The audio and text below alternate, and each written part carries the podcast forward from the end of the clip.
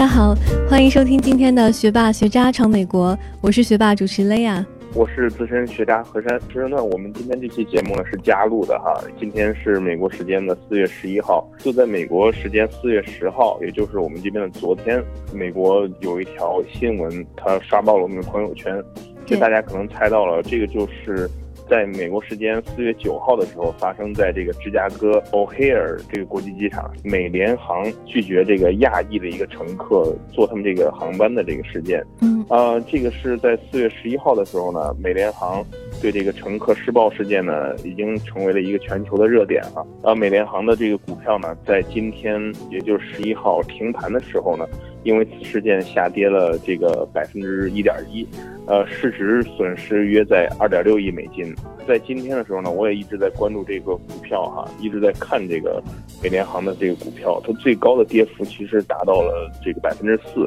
嗯，呃，当时的那个市值损失呢是接近于八亿美金。到停盘的时候呢，又恢复到一点一。啊，今天咱们不是讲股票哈，然后咱们主要讲一讲这个事件。其实面对这个社会各界的这个舆论呢，还有来自这些股东的压力。然后美联航的这个 CEO，他叫奥斯卡穆诺斯，他终于是在今天，也就十一号的时候发出了这个正式的道歉。好像是他们第第三封道歉书是吧？哎，没错没错。其实，在昨天的时候，他就发了一封这个所谓的 “Sorry, I'm not sorry” 的这种所谓的道歉信吧。中文的理解就是说，是一种推卸责任的所谓的道歉信。嗯，所以说呢，我们今天就此话题呢，想展开一些讨论。我们还是先请嘉宾做一个自我介绍。吧，Hello，大家好，呃，我是飞，我呢是在北京土生土长长大的，后来在美国读的本科，毕业以后来美国航空工作，呃，不是美联航啊，是他们最大的竞争对手美国航空，呃，我在航空公司工作有将近三年了，当然这样的恶劣事件也是第一次发生。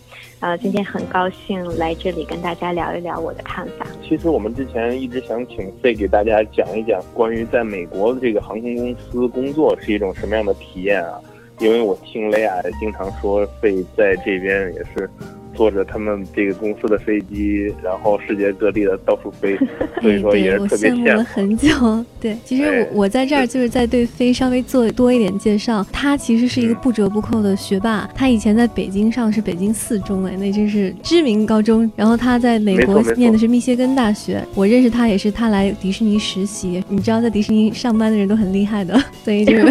我们就我们就认识了。然后他结束实习。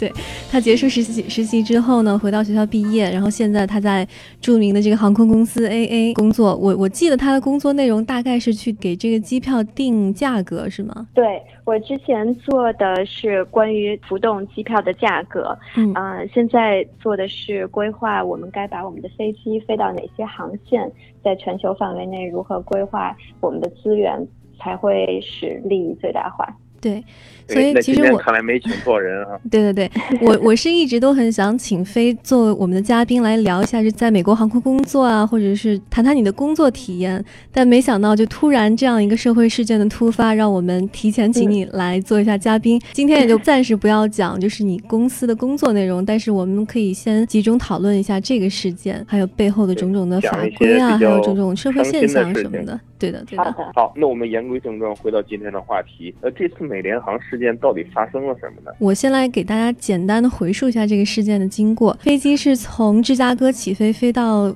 另一个比较小的城市，我忘记是哪里了。这个事件也有两种版本的说法，就是一开始呢，U A 声称他们是机票 oversold，就是说机票是卖多了，超卖了。但是今天他们又又有新的一个发言人说是，其实他们并没有超额预定。那个飞机上座位本来是满座的，但是是他们需要给四个员工来让座，所以需要把四名乘客随机选择的方式去赶下飞机。这时候呢，有一个亚裔，就是我们今天谈论的事件这个受害者，有一位亚裔的。乘客他不愿意下飞机，然后美联航就请那个机场保安上来，然后暴力的把他拖拽下了飞机。然后这个视频呢，我们相信很多听众朋友们也在网上看到了，非常非常的吓人，用英文说是 disturbing。我真的看了以后觉得内心非常不安，你知道吗？就是真真的是一晚上没有太睡好觉。哎，看看还是得练点功夫是吧？对，像何火山这样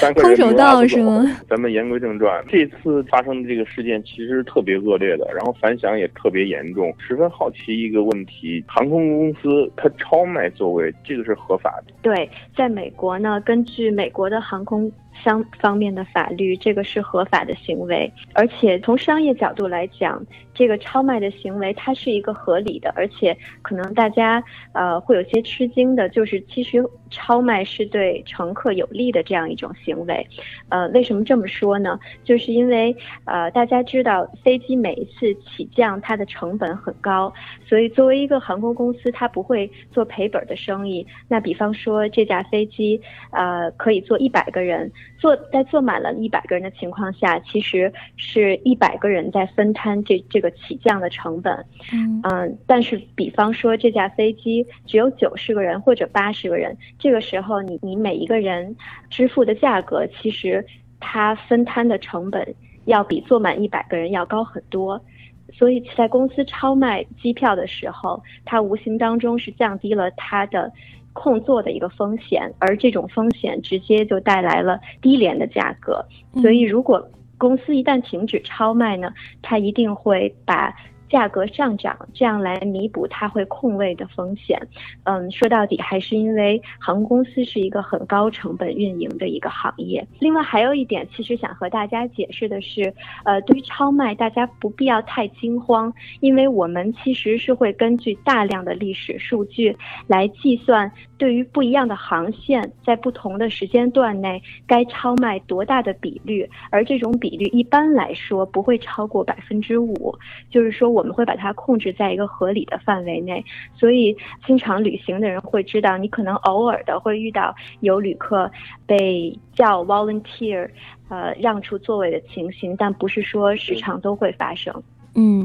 就是说自愿让这个旅客离开飞机，对，是这种事情是会发生的。对这种事情是会发生的，嗯，对对，这个这个像我其实经常旅行，这个我经常看到，但是就是是在登机之前就会在那个登机门。这边宣布一下，就是我们今天的飞机超卖了，然后有没有人愿意自愿捐出这个座位来？然后我们会给你怎样的经济补偿？像我经常飞那个 Southwest，就是美西南，他们一般就是比如说给两百美金的代金券啊，然后再加上当晚的住宿啊，还有第二天早上第一班航班回到我想要去的那个目的地啊什么之类的。其实偶尔的话还可以到四百美金，我记得就是那次时候我非常心动，想要把我座位捐出来，但是。发现人们纷纷的排队上前去，然后他们说啊，这个 volunteer 已经够了，不需要你了。其实这个是我我自己还经常见到的。但是针对这个四月九号发生这件事儿呢，有一个疑问，就是说他这个航班上，其实今天的 UA 发言人说，这个航班其实并没有超额预定，而是订满了七十个座位。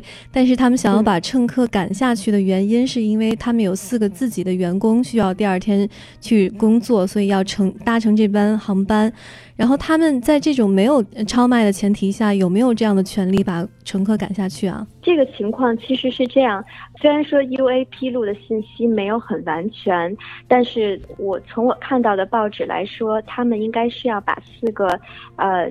空乘人员运到目的地，因为这四个空乘员第二天有任务从那个机场呃飞到，就是他们要当值飞其他的航班。呃，这种情况其实并不常，并不少见，因为在美国呢，这些空乘他们不一定会只在自己的自己所在的城市进行这种飞行任务，可能说我人住在洛杉矶，但是我要去达拉斯飞一个航班，所以他这个时候就会搭乘本公司的航班到达拉斯去。嗯，只不过在这个地方有一个有一个疑问，就是正常来讲，当空乘要搭乘一班航班的时候，公司一定会给他预留座位，而他的优先级是在旅客以上。也就是说，比如说这班航班空了十个座位，那么空乘说我要飞了，这个时候公司就只能最多卖出去九个座位，因为他们知道有一个空乘要搭乘。嗯嗯。所以说，当天发生的这个事件比较有疑虑的，就是为什么在这么晚的时候，在飞机票已经发给了旅客之后，才又出现了四个乘空乘需要搭乘的这种情况？我觉得可能 UA 在这方面有一些处理的不当的地方，有可能是他们的 gate agent 忘记了算上这四个要搭乘的空乘，或者是呃在 communication 呃或者是在沟通方面有有有了一些什么问题。这点我想加一点啊，我觉得这个可能就是美国和中国的一个差异，因为在中国，呃，据我知道，就是那些空乘人员他们的这些票是。呃，最没有优先权的，因为中国的大部分航空公司会把优先权去给那个买票的旅客，然后呢才会把这些座位啊什么留给这个航空公司的人。但是在美国这边好像就正好相反。主要是要看这个空乘他坐飞机的目的是什么。如果他搭乘这班飞机是因为他要到目的地去工作，好比说我今天下午两点在达拉斯有班飞机，但我住在洛杉矶，所以我要在两点之前赶过去。他如果是在执行公务的时候，他的优先级比旅客要高。但是呃这样做也是为了保证说旅客不会延误，就是从达拉斯起飞的那班飞机不会被延误。嗯，但是比如说像我这样子，平常可以拿着公司的福利到处飞的这种，我们的优先级就要比乘客低很多。甚至说，比方说一名乘客他错过了今天早上的飞机，被顺延到了今天晚上，他的乘他的优先级也比我高。也就是说，真的是在没有乘客的情况下，他们才会把这种。空余的票给我，所以我觉得，嗯，可能是要看公司的人员他们具体要去做什么。哦，那这样我就很明白了。那我下面一个问题就是说，那如果这个航空公司在没有超卖的前提下，他有权利把他这个乘客赶下去吗？这一点我以前也不是很了解，后来查了一些资料，才发现公司是有权利。把旅客赶下去，有的时候并不一定是非常明显的理由。如果公司觉得有必要，他们就可以把旅客赶下去，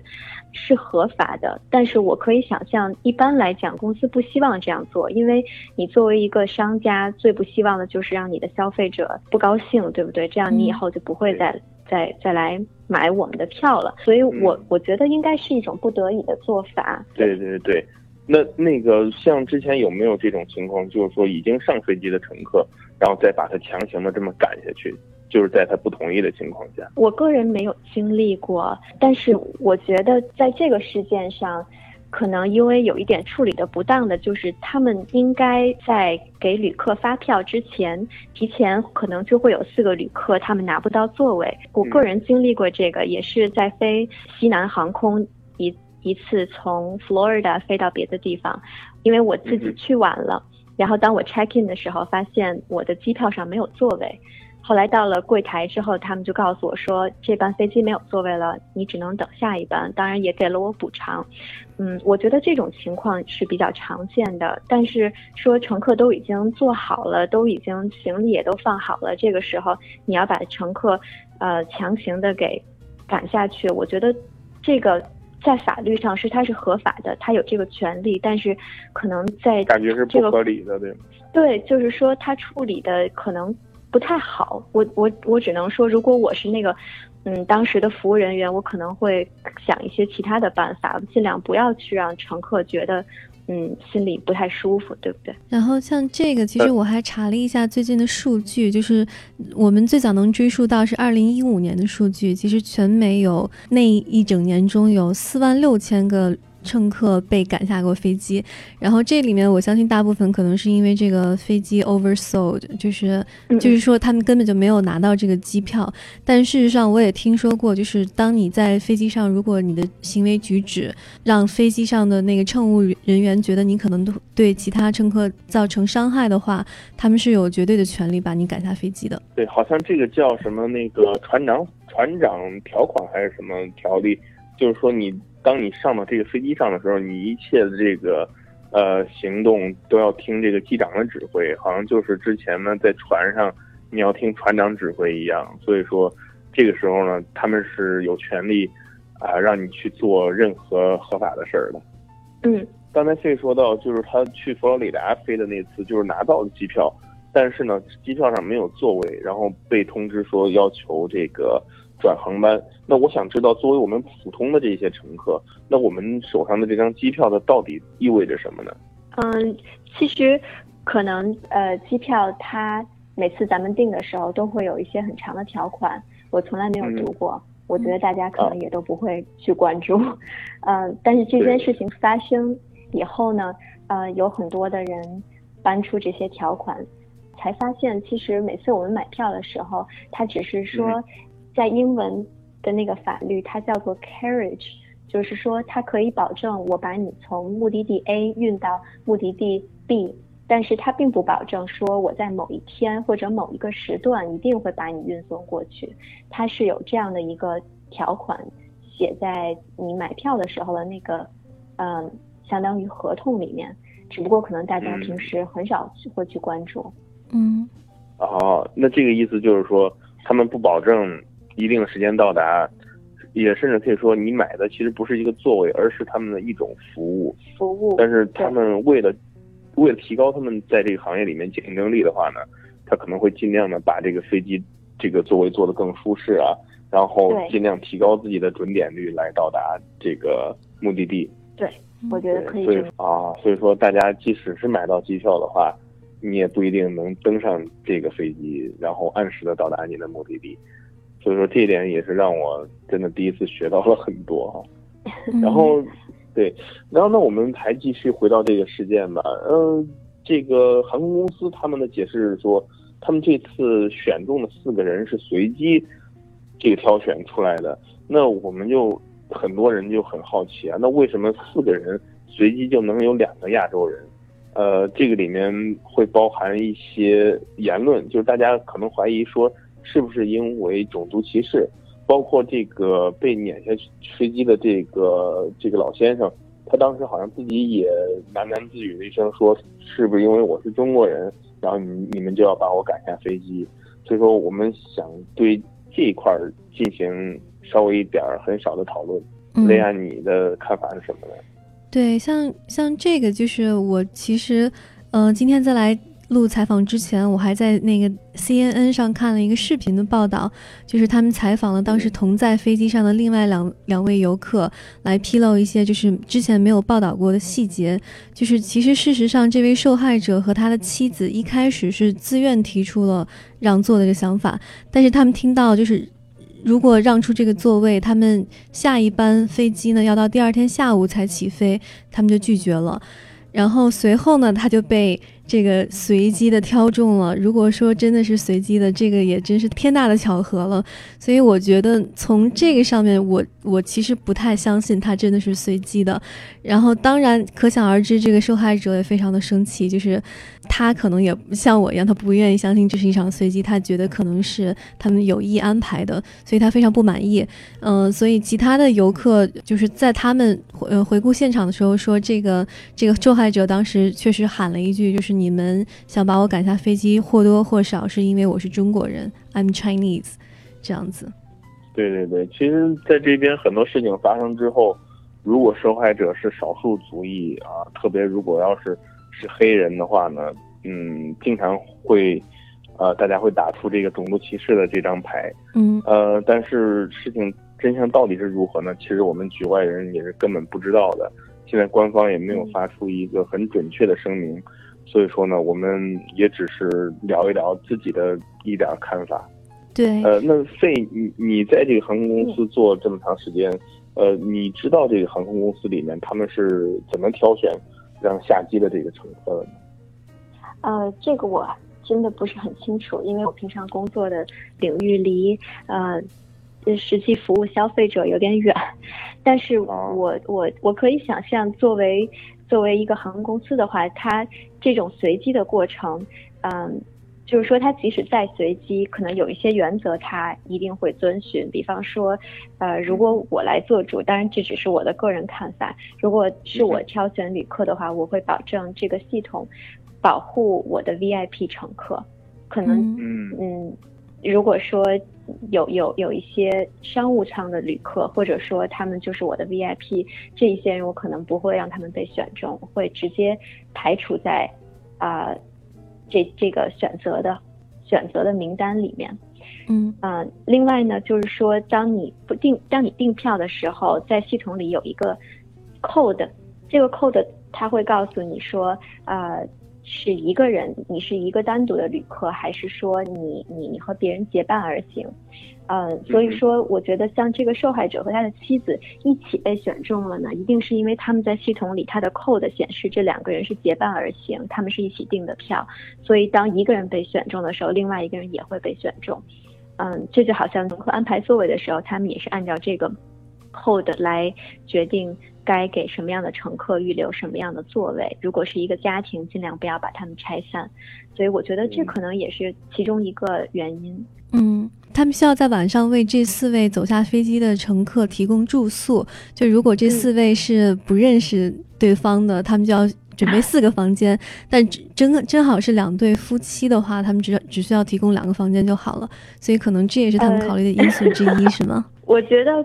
这个想法很聪明，但是嗯，我其实不清楚他是不是考虑到酒店。嗯，因为我觉得酒店的支出对于他要支付的那个现金来说还是挺小的一部分。嗯，但是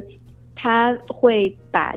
结伴而行的旅客一起挑出来，是因为他认为结伴而行的旅客一般不容不不想被拆开，所以一般来说他会把这些旅客捆绑在一起。当然，这也是我自己的看法。那归根到底啊，那这次这个事件的责任呃，应该是由谁来承担呢？其实觉得这可能是一个整个系统它有些问题。嗯，首先我觉得航空公司它的做法，因为我在航空公司工作几年，所以我知道它的做法是合理的。但是合理不不意味着是最优的。就是说，当你跟乘乘客发生了一些不愉快，乘客不愿意下飞机的时候，是不是一定要叫警察？我觉得这是很值得商榷的，因为大家也知道，尤其是在美国生活过一些年的人，美国的警察在很多时候还是很强硬的。嗯，可能这次他们把可能这次他们把警察叫来是一个善意的目的，是因为如果这个旅客不下去，这班飞机不能够起飞。但是他们没有想到的是，这个警察来了之后，暴力执法，直接把乘客给打晕了，拖出去。这可能是他们没有考虑过的。所以，我我我觉得，如果是我自己的话，可能不会说把事情上升到叫警察这个地步，而是说相应的想一想能不能解决。首先，这个这一班航班离芝加哥机场，我查了一下，是一个小时二十分钟的飞行距离。一般这个意味着，可能你开个车过去也就三四个小时。对，嗯，得一定不会超。呃，可能吧，但是他们当时是晚上五点，所以其实即使你开车，呃，也可以把这几个机组成员送过去，呃，也也不是很难的一件事。所以我觉得不见得非要把乘客激怒，然后，呃，最后还让乘客被暴打了一顿。我觉得这个做法是非常不聪明的做法。归根结底，我觉得警察的暴力执法。我个人认为还是一个很起关键性作用的一个环节。据我自己看那个视频啊，看到那些画面，这个警察好像没有打他，而是强行的把他从座位上往外拽，然后拽的这个对拽的时候呢，这个可能他的那个头或者是嘴碰到了那个外侧的这个座椅的扶手上，他这个时候撞了一下之后，可能就嘴烂了，然后开始往外流血。然后这个时候呢，这个这个应该是便衣警察吧，一个黑人还是蜥蜴的，我们看不太清楚。然后就就把他这个双手这么拉着往后拖。这个时候呢，就是很多那个能听到那些大妈呀，反正是女性吧，就在那儿喊什么什么，你这么做是不对的，什么 Oh my God，我的天呐，什么的。这个还有一个白人男男的也在那说什么 Good job 什么什么，就是干得好啊什么什么的。但是当然我们不知道他是在。喊反话还是？呃，我我听他肯定是在喊反话，因为当时我听说就是飞机上所有的乘客都对这件事非常不满意，最后他们也是全部都下了飞机，然后导致这个航班最后延延迟了三个小时，延误两个小时，两个小时。通过这个事情，我们也可以看到美国一些媒体的一些报道的观念吧，因为有有一些媒体就是说啊，这个是一个种族歧视的事件，如果这个事件发生在黑人身上。会怎么怎么怎么样？当然有另外一部分人就站出来说，这个事情不关系种族，而是说这个是这个暴力执法的事件。嗯，这个事情不应该发生在任何种族人的身上。如果这件这些事情发在发生在我们身上，我们又该如何去处理呢？如果真的发生在我身上，就是如果我当时坐在那儿，我被要求下飞机，我应该怎么办？我在美国生活了十年，然后这十年给我的一种常识就是，还是乖乖的服软，听他们的下去吧。感觉就是跟警察这个来硬的是没有任何的好处的。就是我们之前听到过很多很多比较极端的例子，就是什么警察让你不要动，你动一下，然后一枪就呃一一条生命就没有了。就这样的事儿听了很多很多，所以我觉得就是即使再不公平，对我造成损失再大，也没有说对我的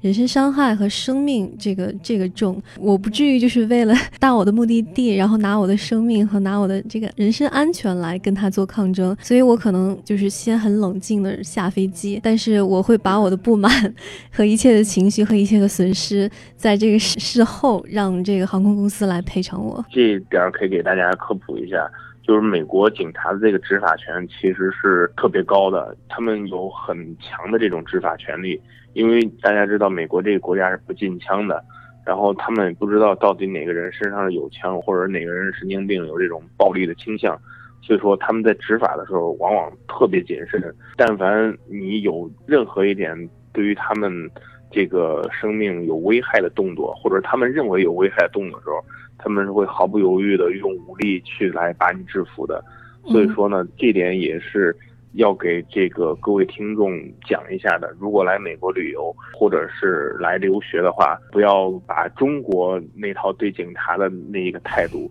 和理念带到美国来，不然的话你会很惨很惨的。对的，对的，这个其实我们老祖宗有一句话说的特别好，说好汉不吃眼前亏。我觉得这句话大家真的。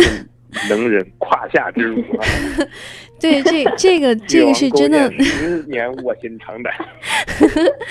对，这这这些都是很好的例子。就是，总之，我觉得在美国。我觉得白人是深知这一点的，就是我室友是一个白人，我我有跟他讨论这件事儿，他说这个没什么好说的，就是你第一次被通知你要下飞机，你就应该乖乖乖的下。所以我觉得其实白人他们处事的这个原则里很很大一部分就是好好汉不吃眼前亏，我先避让，然后以后再追究这些责任和什么补偿之类的。所以我觉得这个也是我们来到这个国家可以学习的一种处理方式的的方法，没有必要就是真的当时要起一些争端啊什么的，我觉得是没有必要。对对对，那费呢？如果这个事情发生在你的身上，你会怎么样处理呢？非常同意二位这种呃好汉不吃眼前亏的说法，尤其是我个子又瘦又小，我觉得如果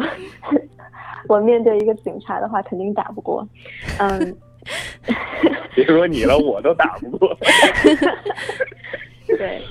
但是我觉得，其实，嗯，比如说这位七十岁的老先生，他可能他的做法可以稍微迂回一些。嗯，比方说他一直在跟他们讲道理，说我不能下去，因为我第二天有病人，不能耽误我的工作。但是我觉得他其实可以。先下飞机住下，就是说，当你遇到这种不公的时候，你可以当时忍一下，但是事后呢，比如说你是一个医生，嗯，每个小时你的病人因为因为你没有出现，造成了多少的经济损失，你把它全部都列出来，然后打电话给 U A 的部门要求索赔。我相信在这种时候，其实美国的公司它。比中国的公司要舍得花钱，他们不愿意摊官司，所以即使说你这样处理，可能最终你可以得到你的经济赔偿。在这儿我要补充一点，就是我听说同样的事情发生在你身上，你对那航空公司的这个赔偿并不满意的话，你是可以在之后告他们的。可能告都是一个很极端的一个手段了，你是可以先跟他们的这个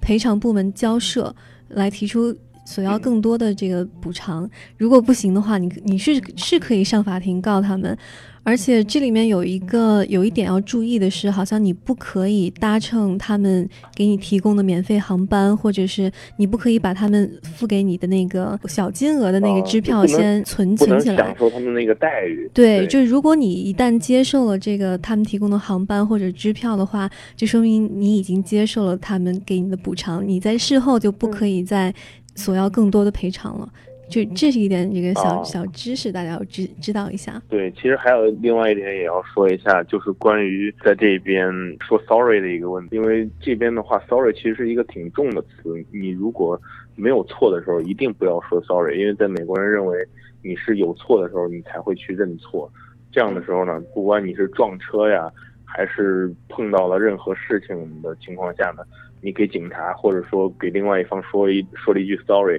以后就可能是你打官司失败的这个最重要的一个理由。那这个四月九号发生这件非常不幸的事儿呢，就是让我让我发现一点，就是跟之前不一样的是这个。引起了整个华人界的轰动，就是不管是在美国的华人，甚至是在国内的华人都非常的关注这个事情。其实我自己听说这个新闻，却还真的是国内的朋友早晨告诉我的。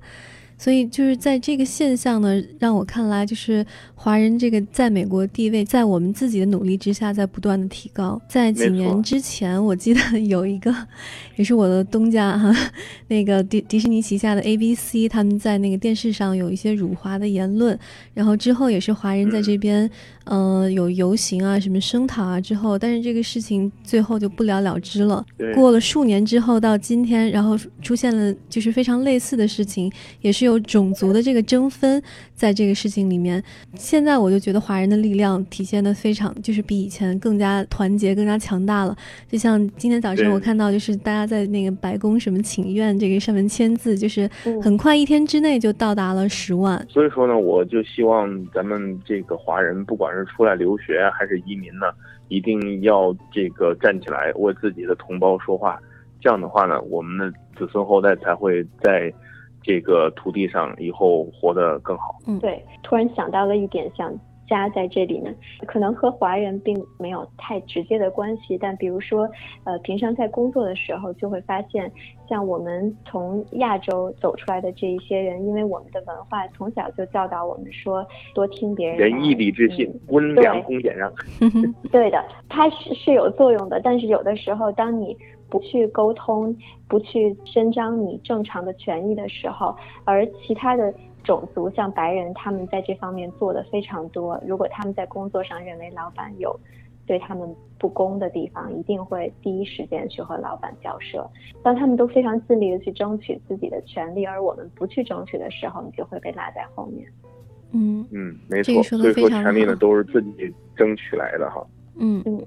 那今天来录音之前，我看了一眼这个这个事件的最新进展。这名受害者呢，现在仍在芝加哥住院接受治疗。然后他已经雇了两个律师，一个专长公司法，另一个专长航空领域的个人伤害。那我相信这两个律师可能都是自自己 volunteer 来给他那个辩护的。毕竟这个可能对于所有律师来说都是一个可以大展才华，就是大捞一笔的这个活儿，是吧？对，因为是热点嘛。你看，我们都。都蹭着蹭着这个点录一期节目，对，所以有人戏称说，这个美联航这四个员工可能坐了一次史上最贵的经济舱。那这期节目就就到这里，也说的差不多了。以后听众朋友们朋友们，如果对美国的司法还有任何的问题的话，可以加入我们的微信公众群，然后我们可以在群里继续讨论在美国的这些关于航空或者关于一切的法律问题。对，我们也会运用我们身边自己的人脉，尽量为大家做出一些帮助吧。如果你碰到任何问题的话，嗯，非常感谢飞今天到做客我们的电台，也希望你快点再回到我们电台来讲讲你自己的经历和这个工作。那这就是我们这一期的学霸学渣闯美国，美国，谢谢大家，谢谢大家，谢谢大家。